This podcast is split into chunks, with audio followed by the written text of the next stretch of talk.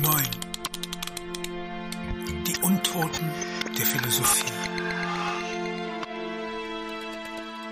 Besteht die Großtat des Prometheus darin, den Göttern das Feuer entrissen zu haben, so entreißt die Maschine den Göttern die Welt. Und so wie die idäische Grotte zur Grabstätte des Zeus wird, wird die Welt zur Nekropole der Götter. Der Weltherrschaftsanspruch eines künftigen Gottes kann deswegen nur daher rühren, dass sein Reich nicht von dieser Welt ist.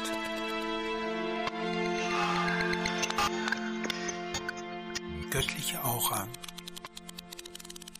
Zum Sterben verdammt, bleiben die Götter trotzdem unersetzlich, und sei es nur, um das Neue mit ihrem Segen zu versehen. Wie das Beispiel des Pythagoras lehrt, finden sich in der vorsokratischen Zeit zahllose Rückbezüge zur mythischen Welt, genauer zu jener geistigen Batterie, die wir dem Denken der Mechane zugeordnet haben. Dieser Rückbezug hat vor allem eine Legitimierungsfunktion. Wenn Pythagoras die idäische Höhle besucht, soll dies anzeigen, dass er den Segen der Götter besitzt. Wenn die Entdeckung der musikalischen Intervalle in eine Schmiede verlegt wird, soll sich die Aura der tellurischen Religiosität auf die Zahlzeichen übertragen.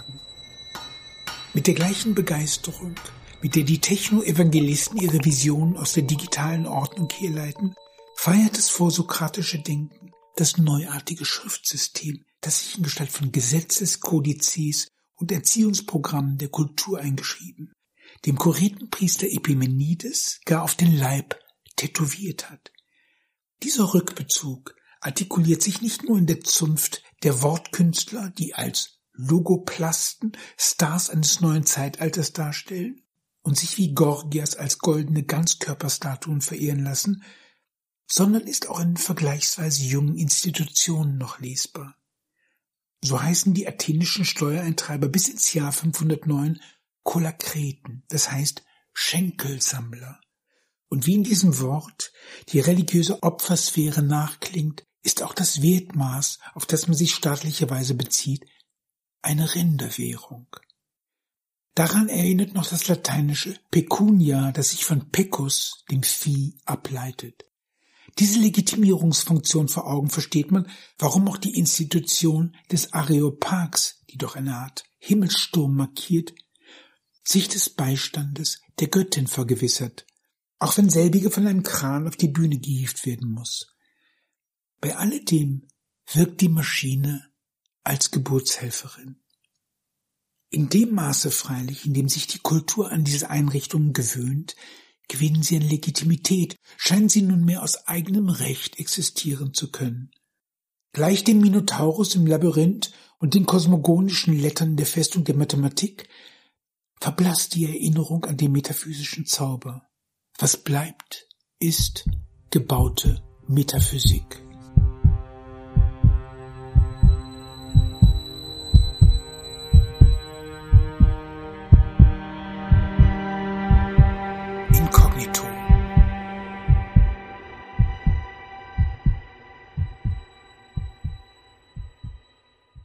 Der Prozess der verlorenen Formen die lebensspendende Zahl des Pythagoras eingeht, geht die Maschine als unsichtbares, gleichwohl wirkendes Kraftwerk in die Philosophie ein. Da es sich um eine logische Apparatur handelt, trägt dies zur Mehrung des Wissens bei. Dennoch wäre es irrig, hier den Ausgang aus einer selbstverschuldeten Unmündigkeit feiern zu wollen.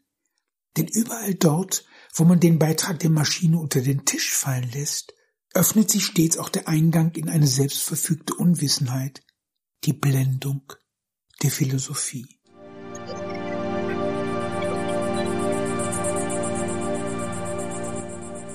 Logik des Scheins.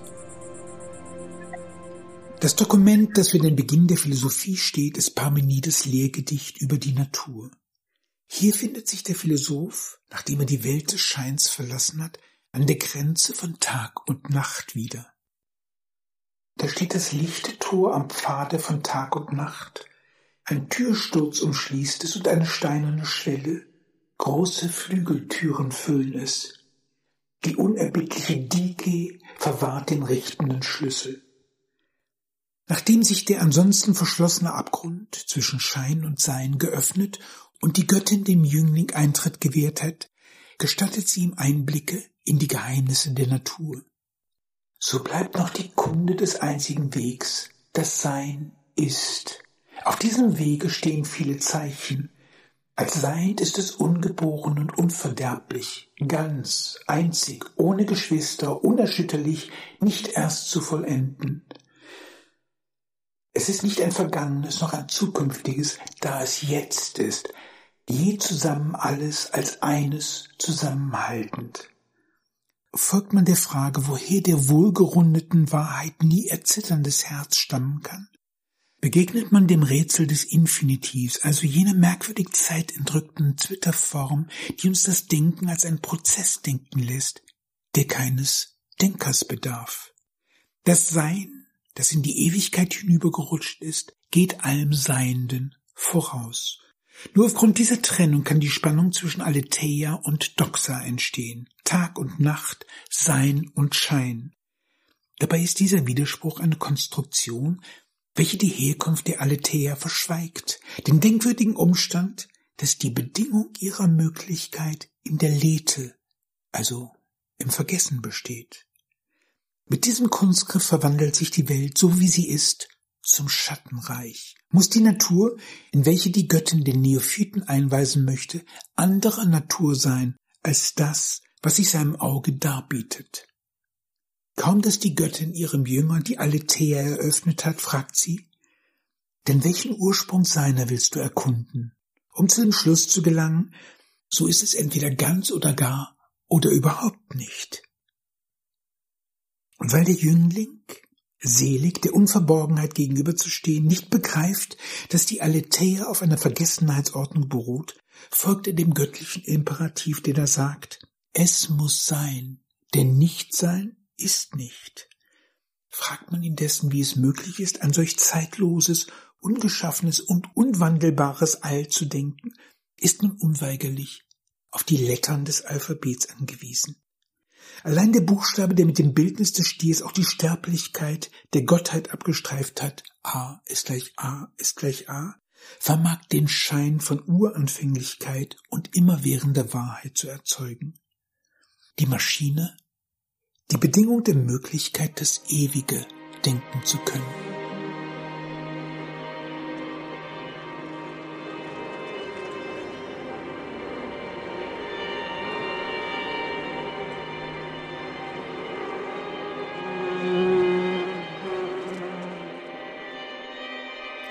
Unbewusste der Philosophie. In einem freudianischen Sinn wäre das Sein, das Herz der wohlgerundeten Wahrheit, zu übersetzen als es ist oder besser noch als göttlicher Dativ, es gibt. Nur dass dieses Es darauf beruht, dass die Bedingung seiner Möglichkeit, die göttliche Höhle, der all dies entspringt, versteckt bleiben soll. Das was die Philosophie als Sein oder Wesen betrachtet, ist die Kunst im Kreis der universalen Maschine zu laufen. Enkyklos Paidein. Aber wie wir wissen, ist noch immer jede Enzyklopädie alphabetisch geordnet.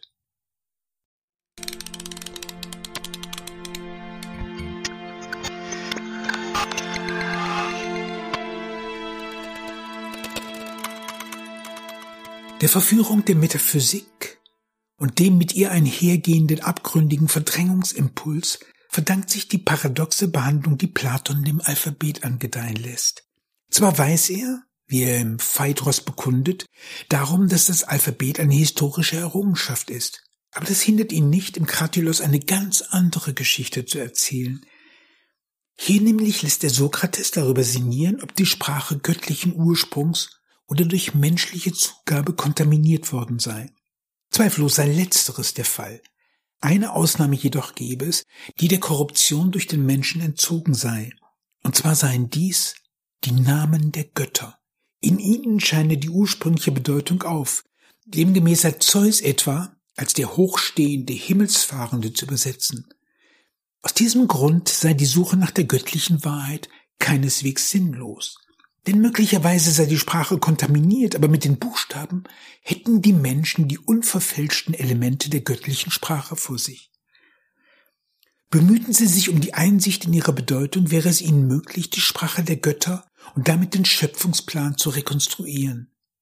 Das Alphabet, eine göttliche DNA.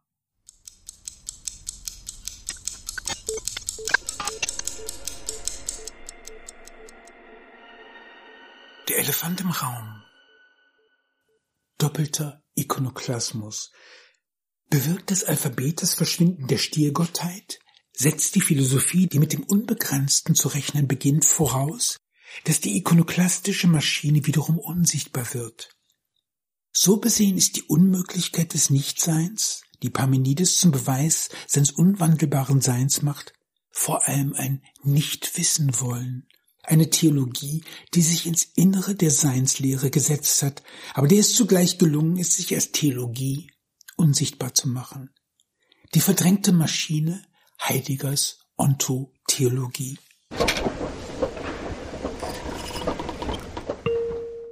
Soma Sema Das Verhältnis von sterblich korrupter Körperlichkeit und unsterblich geistiger Welt wird im Kratilos auf eine Weise intoniert, die für die religiöse Empfindung der Folgezeit grundlegend wird.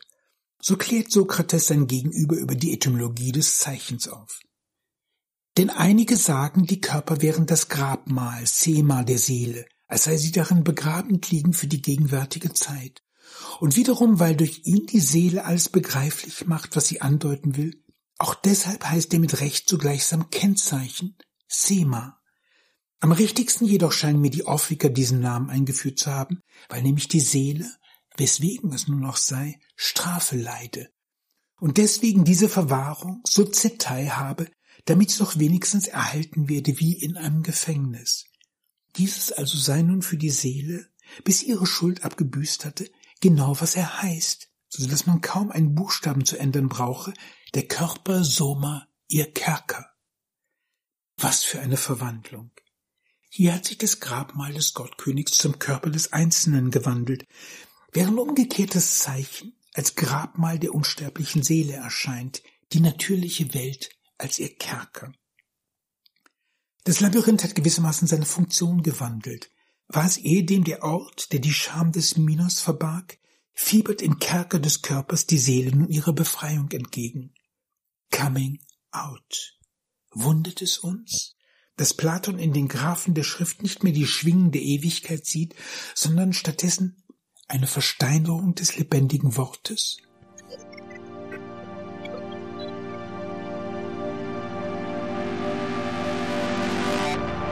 Künstliche Sonne. In Anbetracht dieser Inversion, bei der die Ehe dem nachgeordneten Zeichen nun aller Welt vorangehen, versteht man, was Platon zu seinem Höhlengleichnis bewog. Diesem merkwürdigen Szenario, in dem die Gefangenen, in einer Höhle festgekettet, bei Feuerschein mit den Schatten der Dinge vorlieb nehmen müssen, indes die Wahrheit sich in ihrem Rücken abspielt, dort, wo die Sonne scheint, jenes Reich der Vernunft, dem alles, was ist, sich verdankt. Im Grunde ist dieses Gleichnis nichts als die Übertragung des lebendigen Wortes in die Kosmologie. Denn zur künstlichen Sonne des Philosophen hinaufkatapultiert, strahlen die Ideen auf die gleiche Weise wie die göttliche Zahl der Pythagoreer, welche die Götter und Menschen doch erst erzeugt. Am Anfang war das Wort. Mit den reinen, beseelten Zeichen entsteht die Vorstellung einer anderen Welt. Reiner Geist, Ewigkeit, platonische Körper. Demgegenüber ist die wirkliche Welt Höhle, Unterwelt, ein Schattenreich, dem Scheinexistenzen nur den Widerschein ihrer Bestimmung aufhuschen sehen, den Abglanz des Wahren, Guten und Schönen.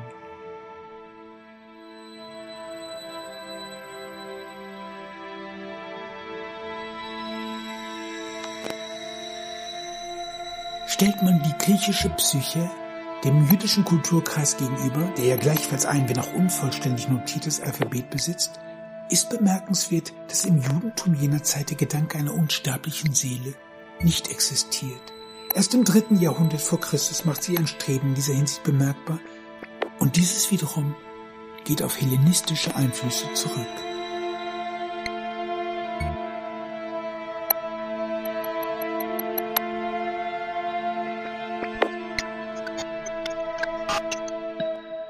Wenn schon der einzelne Buchstabe als ewig, unveränderlich und unzerstörbar gedacht ist, um wie viel größer ist dann das Alphabet anzusetzen?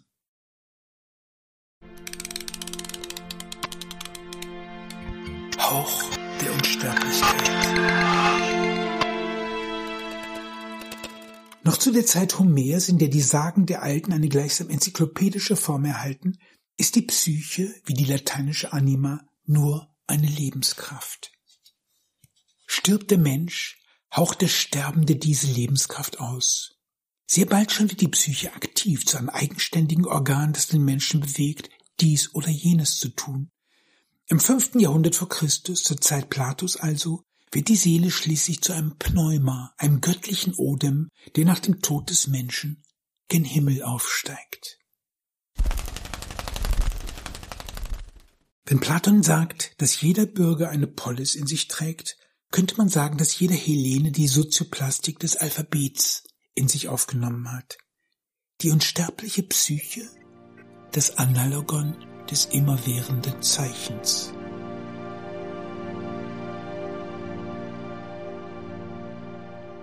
Um der unsterblichen Seele einen Platz bieten zu können, muss das Denken eine ganze Serie von Geisteraustreibungen vollziehen.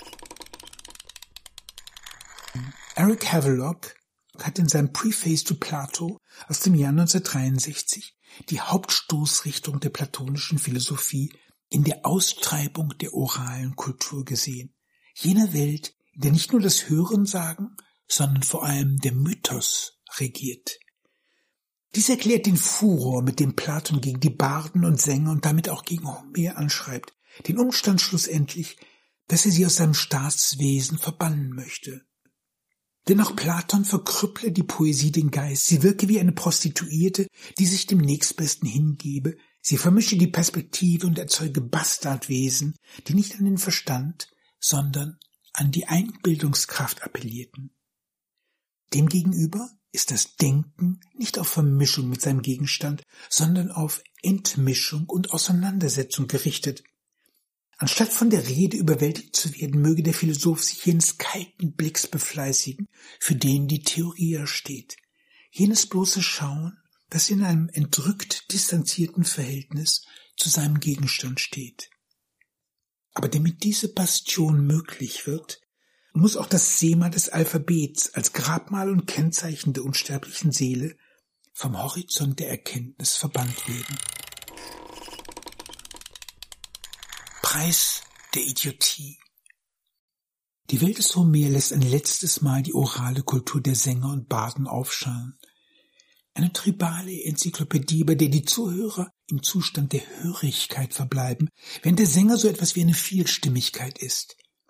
Diese Vielstimmigkeit markiert eine Porosität, bei der der Sprecher gleichsam von einer numinosen Instanz besetzt werden kann.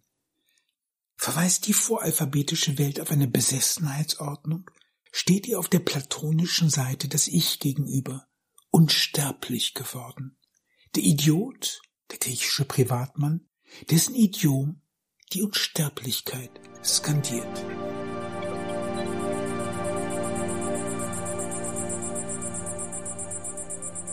Psychoplastik. Nehmen wir die einzelnen Stadien dieser metaphysischen Zeugung, könnte man sie als Übertragung des Prozesses der verlorenen Form ins Geistige auffassen. Bemeistert die Metallurgie den Widerstand der Materie, verwandelt die Philosophie, indem sie die Natur atomisiert und ins Stoichea zerlegt, die Welt zu einem formbaren Kunststoff. Auf die gleiche Weise, wie man einem wechselnden Positiv eine beliebige Form verleihen kann, erlaubt die Grammatik Techni Wunschgebilde zu imaginieren, entfaltet sich jener Projektionsapparat, den wir am Beispiel der päderastischen Liebe exemplifiziert haben. Der nächste Schritt besteht darin, das Positiv aus seiner gipsernen Hülle auszuschmelzen und die Verschalung wiederum aushärten zu lassen. Ein Ausleerungsprozess, den man als eine Form des kulturellen Vergessens begreifen kann. Die Erinnerung daran, dass der Geist des Alphabets die Sehnsucht nach der unsterblichen Seele hervorgebracht hat, muss ausgelöscht werden. Einfach deswegen, weil die Schrift als historisches Instrumentarium begriffen kein Ewigkeitsversprechen zu leisten vermag. Dies wird nur denkbar, wenn man ein immerwährendes Sein, also ein Ewigkeitskalkül, ins Spiel bringen kann. Genau damit wird die Hohlform gefüllt. Folglich kann man behaupten, dass die Psychoplastik, die man schlussendlich entbirgt, ihrerseits ewig ist. Ist sie doch vom lebendigen, unsterblichen Wort gezeugt worden. Hat der Prozess der verlorenen Form die Theoplastik des Zeus in die Welt gebracht, bringt die Metaphysik, also eine Art geistige Metallurgie, die Psychoplastik der unsterblichen Seele hervor.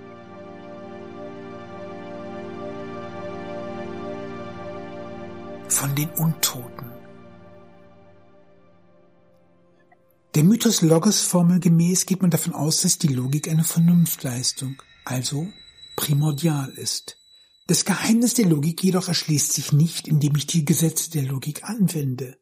Wenn a ist gleich c und b ist gleich c, dann ist a gleich b. Das ist logisch. Aber wenn ich diesen Satz als logische Initiale zitiere, habe ich mich dem Gesetz der Logik schon unterstellt. Dabei genügt nur ein kleiner Schritt, diesem Gesetz zu entgehen. Gilt es doch nur, sich bewusst zu machen, dass die Operation des Logikers auf dem ABC basiert, das Alphabet mithin die Bedingung der Möglichkeit ist. Wenn der Logiker die ungleichen Buchstaben vergleichen und in eins setzen kann, so führt er vor, dass sich das alphabetische Zeichen radikal von aller Körperlichkeit gelöst hat. So radikal, dass auch die Erscheinungsform des Zeichens gleichgültig geworden ist. Das logische Zeichen ist nicht mehr Bild, sondern Abstraktion im Sinne einer Ausstreichung. Das Sema nicht mehr als Grabmal begriffen, sondern als eine Form des universalen Vampirismus, der alles, ja die ganze Welt auszusaugen vermag. Die Logik, die unsterbliche, untote Seele der Philosophie.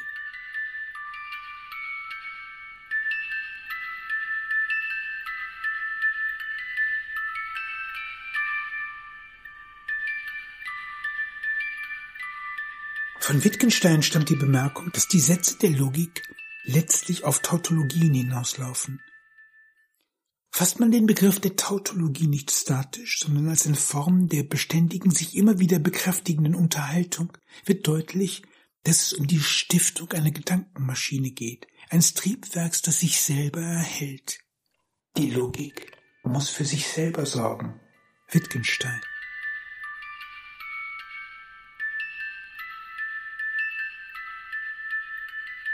Antilogik. Historisch betrachtet geht der Logik die Antilogik voraus. Anders als das Wort vermuten lässt, handelt es sich nicht um unlogisches Denken, sondern im Wortsinn um die Widerrede, den Widerspruch. Worin aber besteht die Logik der Antilogik?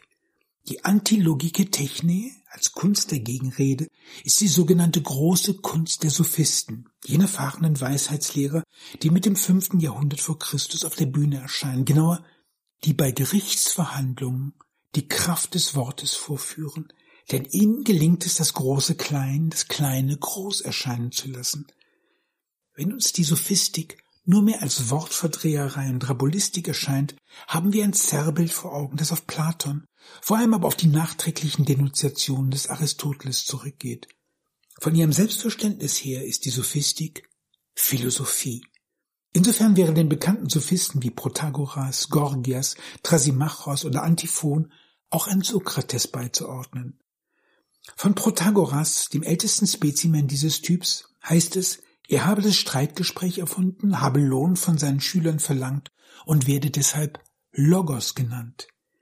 Dieser ambulante Logos, der eine unübersehbare Affinität zum Geld besitzt, beschreibt eine kulturelle Scheidelinie, die im Denken der Polis eine neue Ära einleitet.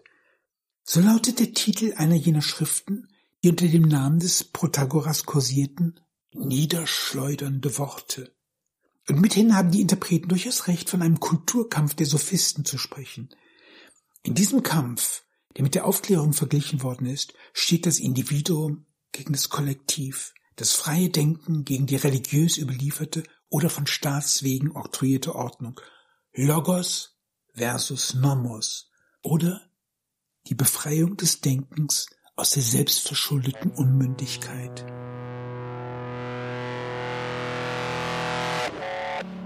Magma der reinen Vernunft.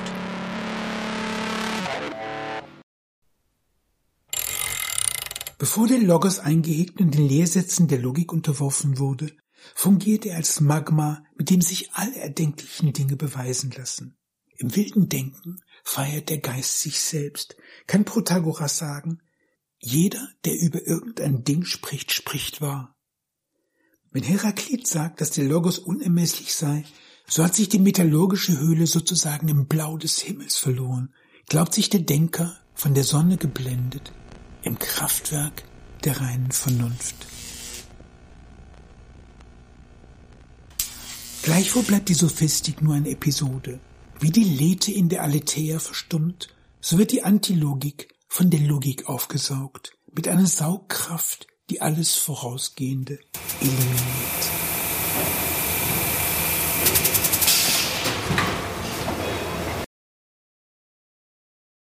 Indem man die Plastizität der Vernunft ausschmilzt, schwindet die Erinnerung daran, dass die Philosophie nicht auf ewige Wahrheiten, sondern auf die Menschen zurückgeht. Somit wird die Philosophie, was das alphabetische Zeichen bereits ist, automatisierter Ikonoklasmus. Die große Säuberung. Nimmt man den Bruch, den die platonische Philosophie im Denken bewirkt, könnte man von einer gedanklichen Säuberungsmaßnahme sprechen, der nicht nur die mythischen Vorläufer zum Opfer fallen, sondern die vor allem darauf abzielt, die Bedingung ihrer selbst unkenntlich werden zu lassen. Mit dem Alphabet, genauer der Verewigung der alphabetischen Zeichen, erleidet das Denken eine Totalamnesie, gelingt es Platon die kulturelle Erinnerung auszulöschen. Wie die Metallurgen der verlorenen Form stiftet er eine Gottesmaschine. Nur dass sich der Gott des Philosophen nicht mehr daran erinnert, Machwerk zu sein. Stattdessen reklamiert er eine Uranfänglichkeit, Unwandelbarkeit, ein Vermögen, das die Existenz eines jeden Gottes übersteigt. Denn mag Zeus unsterblich sein, so ist er doch, wie die Mythen lehren, geboren worden.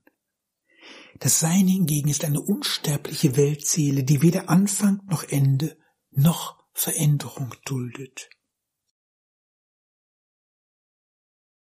Negative Theologie Spricht man von einem Gott, dessen Wesen sich nicht in einer bestimmten Qualität, sondern darin artikuliert, dass er ungeschaffen, unwandelbar sei und unvergänglich, dann wäre Weltfremdheit die größte seiner Tugenden.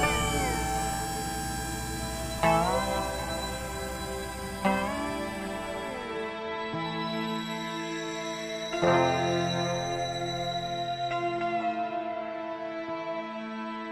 der Ablage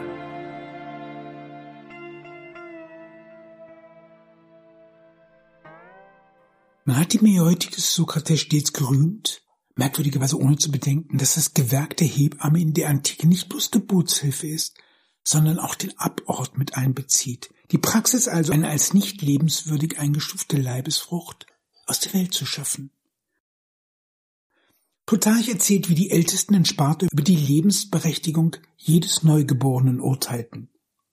War es schwächlich und missgestaltet, so ließen sie es zu der sogenannten Ablage bringen, einem Felsenabgrund am Taigetos. Denn sie meinten, für ein Wesen, das von Anfang an nicht fähig sei, gesund und kräftig heranzuwachsen, sei es besser nicht zu leben, sowohl um seiner selbst wie des Staates willen.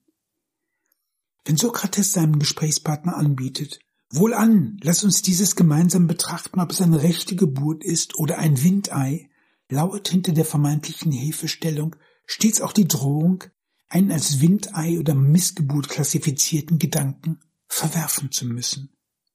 Aber könnte es sein, dass diese Drohung nicht nur intellektuell schwachbrüstige Argumente betrifft, sondern genutzt wird, um theoretische Fremdkörper die Ablage zu überantworten? Was gilt es hier aus der Welt zu schaffen? Insofern sich das platonische Denken auf das uranfänglich Seiende gründet, das ungeboren und unverderblich dasteht, besteht das Programm der Philosophie in nichts Geringerem als darin, die Welt selbst aus der Welt zu schaffen, jene Schattenwelt zumindest, die den Blick auf die wahre, überdauernde Erkenntnis verstellt. Damit wäre das Bildungsprogramm der Philosophie abgesteckt. Weltfremdheit, die Assimilation des Menschen an die idealen Wesenheiten, die das Denken entwirft. Dies impliziert den Exorzismus des mythischen Rückstands, die Austreibung der sogenannten Märchendichter, der Antilogik und der Unvernunft, ganz zu schweigen von den Begierden, welche die Menschen versklaven. Weit gefährlicher jedoch als der allzeit beklagte Tugendmangel ist für die Philosophie alles, was die Legitimität ihres Urteils unterminiert. Hier liegt die wahre Gefahr, die Abgründigkeit, die Platon auf virtuose Weise aus der Welt schafft. Der Umstand nämlich, dass das Sein, die Grundlage aller Philosophie selbst, ein gewordenes ist und mithin ein Gott in Windeln, eine Kontingenz, ein Windei gar. Von dieser Warte betrachtet mag der Hinweis auf die Mäeutik wie ein freudscher Versprecher erscheinen, ein Lapsus, der auf eine geschickt verborgene Abgründigkeit des Theoriedesigns hinweist.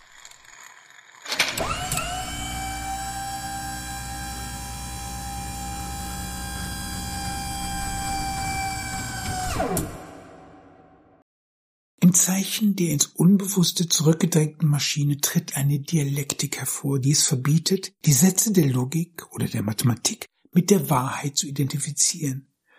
Stattdessen müsste man eine grundlegende Zweideutigkeit in Anschlag bringen, eine Zwei-Welten-Theorie, die auf die simpelste Formel gebracht lautet.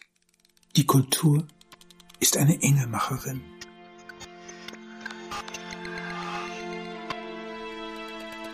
Für jeden Engel, der am Himmel der Menschen erscheint, zahlt dieser fortan mit einem Verlust an Natur. Die andere Seite des Idealismus, der Abort kollektives Unbewusstes. Man könnte sagen, dass sich die Vernunft gerade dort, wo sie vermeintlich zu sich selber kommt, spaltet. Genauer, dass sie ein Unbewusstes generiert, das sich als Parallel- und Schattenwelt zu ihr verhält. Anders als das Freudsche Unbewusste, in dem weder die logischen Denkgesetze noch die Negation herrschen und das von Zeit und Raum ausgenommen ist, ist dieses Unbewusste keineswegs unhistorisch, so wenig wie es ihm an Struktur mangelt. Vor allem aber ist das Unbewusste keine verborgene Kammer, welche allein dem Leben des Einzelnen angehört, sondern überspannt als wirkende gesellschaftliche Praxis das Leben der Gemeinschaft. Die Maschine, dort wo sie als Betrug an der Natur erfolgreich in Szene gesetzt wird, ist das Unbewusste. Sie ist es auch deswegen, weil sie als pulsierendes Herz die Gemeinschaft weiter vorantreibt. Insofern besorgt die Maschine das Gesetz der ewigen Wiederkehr. Das Alphabet als Typenrad gedacht, kehrt in sich selber zurück wie die Schlange, die sich in den Schwanz beißt. Ein philosophisches Perpetuum mobile.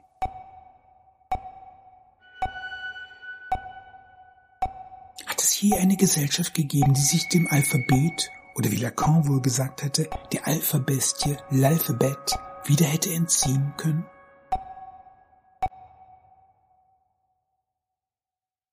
die Schrift und ihr Preis. Wie der Minotaurus im Innern des Labyrinths nach Menschenopfern verlangt, verlangt auch die eingekerkerte Alphabestie ihren Tribut.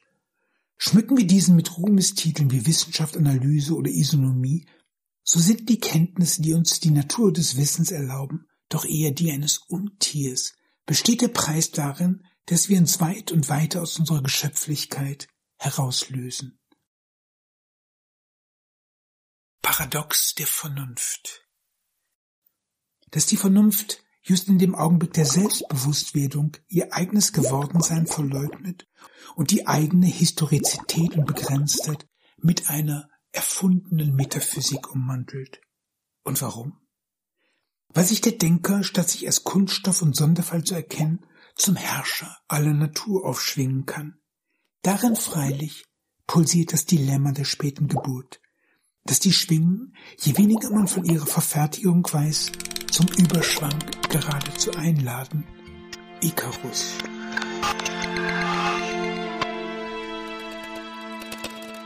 Der blinde Fleck.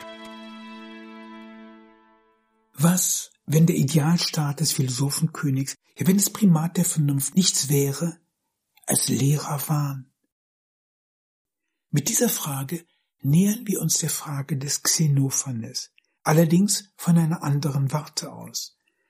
Denn in dem Maß, in dem sich die Götter als Spiegelbilder menschlicher Niedertracht herausstellen, hebt der Mensch zur Apotheose seiner selbst an, usurpiert er die Position eines Gottes. In diesem Sinn kann dem Deus ex machina nur der Homo ex machina folgen. Lässt sich dem Untier, das sich zum höheren Wesen gemausert hat, eine Engelsnatur unterstellen, so nur deshalb, weil er das, was er in dunkler Natur mit sich herumträgt, dem Vergessen überantwortet hat. Kann eine Gesellschaft sich als sozioplastische Entität entwerfen, ohne auf die Hilfe eines höheren Prinzips zurückzugreifen?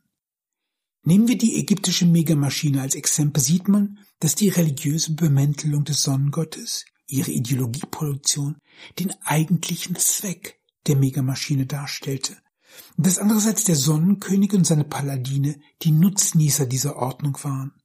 Auf die nämliche Weise hatte die Zeusgestalt die Funktion, die griechische Gesellschaft in der Mechanik zu unterweisen. Wenn die Philosophie nun behauptet, den Mythos auszutreiben, stimmt dies nur begrenzt, macht sie sich doch in der Nutzung einer metaphysischen Apparatur zum Sprachrohr eines Gottes.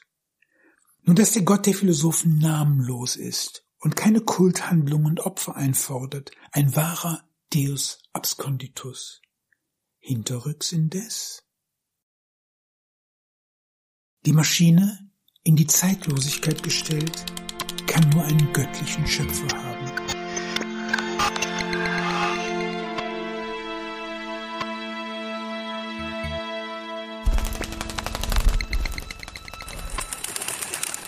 Der neue Mensch. Während der Souverän der ägyptischen Megamaschine kenntlich ist, ein übermächtiger Kosmokrator, der seinen Bund mit der natürlichen Ordnung dadurch demonstrierte, dass er sich als Sonnenkönig inszenierte, steht mit dem Gott der Philosophen ein apokrypher Herrscher vor uns. Genau aus dieser Unsichtbarkeit rührt seine Kraft, eine Kraft, die sich auf denjenigen überträgt, dessen er sich bemächtigt. In diesem Sinn wird der Unterwerfungsakt suspendiert, mag der Einzelne das fremde Introjekt schließlich als ureigenstes Begehren auffassen. Genau darin besteht die Überlegenheit, die jede Begehrensordnung über die Gewaltherrschaft erhebt. Die Maschine wird zum psychischen Triebwerk. Und sie wird es zuallererst dadurch, dass sie in der Psyche dem alten Adam jene labyrinthische Grabkammer errichtet, von der aus die Seele den Flug gen Himmel nehmen mag. Mag diese spirituelle Verheißung schon Anreiz genug sein, begreifen die Zeitgenossen schon zu Lebzeiten, dass die Maschine nicht nur dem Jenseits zuarbeitet, sondern auch der diesseitigen Vernunft Flügel verleiht. In diesem Sinn ist es keine Aberration, dass die Maschine zuallererst im kultischen Bereich erscheint. Geht es jedoch um jene Technologien des Selbst, die seit jeher als die vornehmsten Tätigkeiten gelten, sich selbst entwerfen zu können. Mythopoetik. Wie im Falle des Rumpelstilzchen, dessen Macht aus dem Inkognito rührt, muss das Wesen der Maschine dunkel bleiben, denn ihr Geheimnis zu verraten hieße, der sozialen Ordnung die Legitimation abzusprechen. Dennoch bleibt das Störgeräusch, das übertönt werden muss.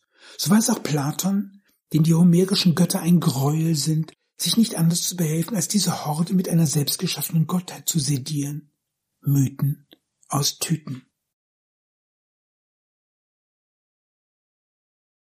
Im Labyrinth. Tatsächlich hält diese Dunkelheit bis heute an. Insbesondere dort, wo es gelungen ist, die metaphysische Apparatur und mit ihr den Gott der Philosophen im Irrgarten der Begriffe zu verstecken. Der Vorzug dieser Strategie ist evident. Denn kaltgestellt und unschädlich gemacht, kann sich das Monster zum gefügigen Haustier verwandeln. Es gibt nicht wenige Zeichentheoretiker, die meinen, dass das Alphabet nichts weiter als eine Perfektionierung der Silbenschrift ist, wie sie auch schon in den ägyptischen Hieroglyphen angelegt ist. Dieser Deutung gemäß erschöpft sich die Kraft des Zeichens darin, dass es einen bestimmten Laut repräsentiert.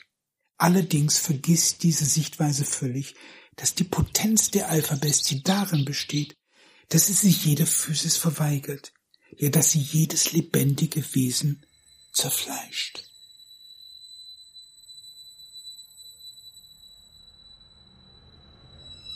Die Götter der Praxis. Wir sprechen substantivierend von der Philosophie, Wissenschaft, Mathematik oder Logik, eine Redeweise, in der sich das Denken ohne Denker repliziert. Damit aber wird eine menschliche Praxis in die Höhe hinauf katapultiert, wo sie, wie die Lyra des Orpheus, am Firmament des menschlichen Erkenntnishorizonts prangt. Jedoch existiert diese Apotheose des menschlichen Tuns nicht an sich, sondern nur, weil Menschen fortgesetzt Philosophie oder Wissenschaft treiben. Insofern wäre Wittgensteins Diktum, die Logik muss für sich selber sorgen, zu korrigieren. Es ist nicht die Logik, die sich am Leben erhält, es sind die Logiker, die dies besorgen.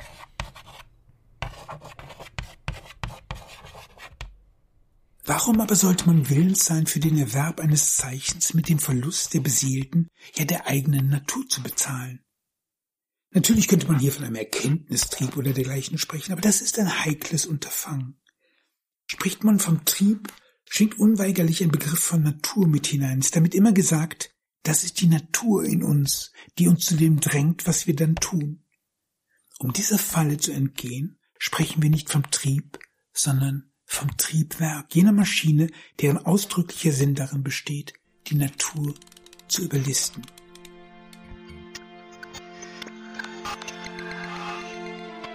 O Wildnis, o Schutz vor ihr. Wo immer man von der Natur spricht, ist die Maschine nicht fern. Dort, wo die Naturgottheiten miteinander streiten und die Dinge durchpulst sind von Dämonen und übernatürlichen Wesenheiten, ergibt der Begriff der Natur keinen Sinn. Er wird erst möglich, wenn man sie zu überlisten und aus ihr herauszutreten vermag. Womit sich das Paradox der Menschennatur artikuliert, dass es in der Natur des Menschen liegt, diese Natur abzustreiten wie eine lästige Hülle. Nacktkörperkultur. Das einverleibte Unbewusste bedeutet, das Unbewusste nicht als Projektionsapparat, sondern als Introjekt zu denken, wie Platon es in seinem Höhlengleichnis vorgeführt hat. Wenn aber der psychische Apparat der Schatten einer Praxis ist, warum dann überhaupt noch von einem Unbewussten sprechen?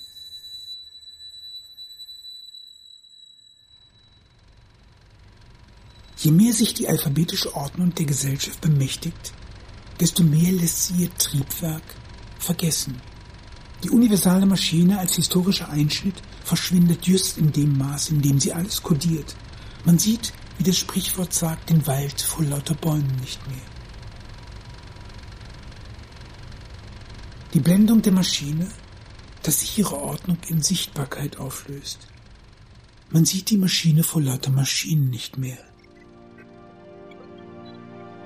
Maximale Unbewusstheit, reine Logik, die Idee der reinen Vernunft.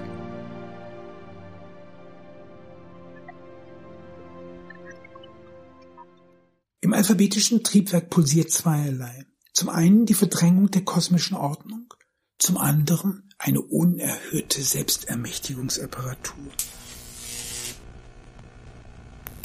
Waren die Hieroglyphen einer kleinen Priesterschar vorbehalten? So bedeutet das Alphabet eine Ermächtigungsapparatur, hält sich doch jeder, der es erlernt, für das Zentrum der Welt. Selbstermächtigung? Aber wozu? Um die Position eines Weltschöpfers einzunehmen, die Welt nach eigenem Gusto neu zu erfinden. Der letzte Schrei die Kybernetik hat, um sich von der Vergangenheit abzugrenzen, die Unterscheidung zwischen der trivialen und der nicht trivialen Maschine ins Spiel gebracht. Demnach ist eine triviale Maschine dadurch gekennzeichnet, dass man auf einen bestimmten Input immer den gleichen stumpfsinnigen Output erwartet. Eine nicht triviale Maschine hingegen kann, je nach Situation, unterschiedliche, gegebenenfalls auch unvorhersagbare Ergebnisse zeitigen. Bei einer mechanischen Uhr übersetzt sich die Spannung der Fäden das Vorrücken des Sekundenzeigers. Das wäre trivial. In einem Computerspiel hingegen kann die gleiche Bewegung des Joysticks, je nachdem, an welchem Ort sich der Spieler befindet, die unterschiedlichsten Ergebnisse bis hin zum Schmetterlingseffekt zeitigen. Das wäre nicht trivial. Nun mag man zweifeln, ob diese Unterscheidung Sinn ergibt. Denn schon die antike Mechanik ist, wie ihre unterschiedlichen Manifestationen demonstrieren, eine nicht triviale Maschine. Aber vielleicht führt uns die Achse der Trivialität schon in die Irre, denn Trivium ist der Ort, wo drei Wege zusammenlaufen, der Gemeinplatz. Die universale Maschine jedoch ist, insofern sie einen unabgeschlossenen und zukunftsoffenen Denkraum aufreißt, per se utopisch, hysterisch, zauberhaft, Macht, Maschinen, Magie.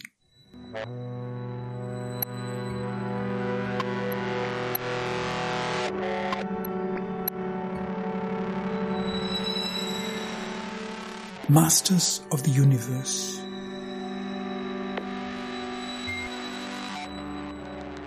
Kulturelle Akte werden der Rückschau gern als Setzung beschrieben, als tätisches Verfahren. Dies hat den Vorteil, dass man sich um die Vorgeschichte einer Institution nicht bekümmern muss, sondern ihre Hervorbringung zum Nennwert nehmen kann. In diesem Sinn schreibt schon Aristoteles, dass das Geld Nomisma heißt, weil der Wert des Geldes beliebig gesetzt werden könne.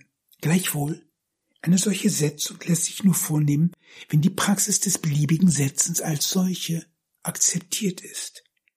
Mithin setzt dieser Akt ein Rahmenwerk voraus, einen hypothetischen Raum, in dem der Betreffende die Freiheit des Setzens besitzt, und zwar ad libitum. Wenn ich also sage, ich setze den Wert des Geldes als beliebig an, dann muss ich auf die Praxis des Setzens und die mit ihr verbundene Gedankenfreiheit zurückgreifen können. Dieses ad libitum kann man auch übersetzen als ein Ich bin so frei was die Intervention von Göttern, Dämonen und verstorbenen Ahnen ausschließt. Fragen wir danach, wie groß der Raum ist, in den hinein ich irgendeinen Gegenstand setze, wird die Antwort lauten, so groß wie das Objekt, das dort hineingesetzt wird, oder genauer, ein kleines bisschen größer als das. Übersteigt das, was ich setze, meine Kapazitäten, das Fassungsvermögen des Raums, habe ich ein Problem. Aber da auch der Raum nach Belieben gesetzt werden kann, setze ich eine maximale Raumgröße an das Universum. Die Setzung, die allen Setzungen zugrunde liegt, ist also dies. Ich bin so frei, über die Welt, nein, über das ganze Universum zu verfügen und über all das, was darin sein mag.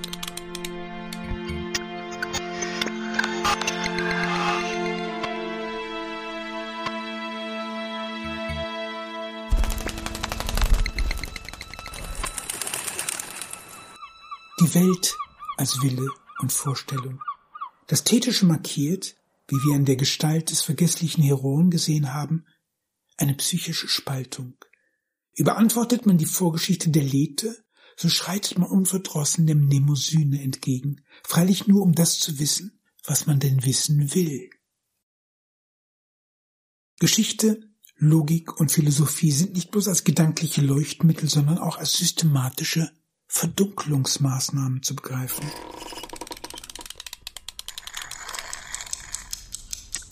Das Triebwerk des Alphabets hat eine doppelte Funktion. Handelt es sich einerseits um eine Maschine, die eine bestimmte Logik befördert, so bedeutet jeder Akt zugleich auch ein Ausschuss all dessen, was dieser zuwiderläuft. Der Mnemosyne der Philosophie entspricht mithin die Lethe des Kosmos, der Götter, der Dämonen, der Ahnen. Business as usual. Das Unbewusste nicht als Ort, sondern als Praxis begriffen. Wenn die Kultur die ursprüngliche Bedeutung des Aleph-Zeichens vergisst, so deswegen, weil der beständige Umgang mit den neuen Zeichen die alte Lesart überblendet. Das aber bedeutet, dass man das Unbewusste nicht als eine dem Menschen innewohnende Instanz betrachten muss, sondern als eine Praxis, die sich aus der Bedienung der Maschine ergibt.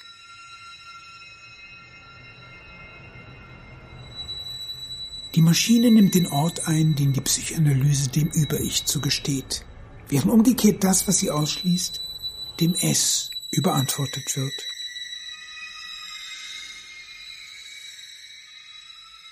Schizologik Weil sich das Alphabet von der Welt löst, kann das Symbolische entstehen, als rein gesellschaftliche Sphäre, in der das Recht und die selbstgesetzten Prinzipien Geltung besitzen – dieses Vergesellschaftungsmoment scheint in der Bedeutung des Symbolon auf, das Übereinkunft, Vertrag, Kennzeichen oder Vorzeichen bedeutet.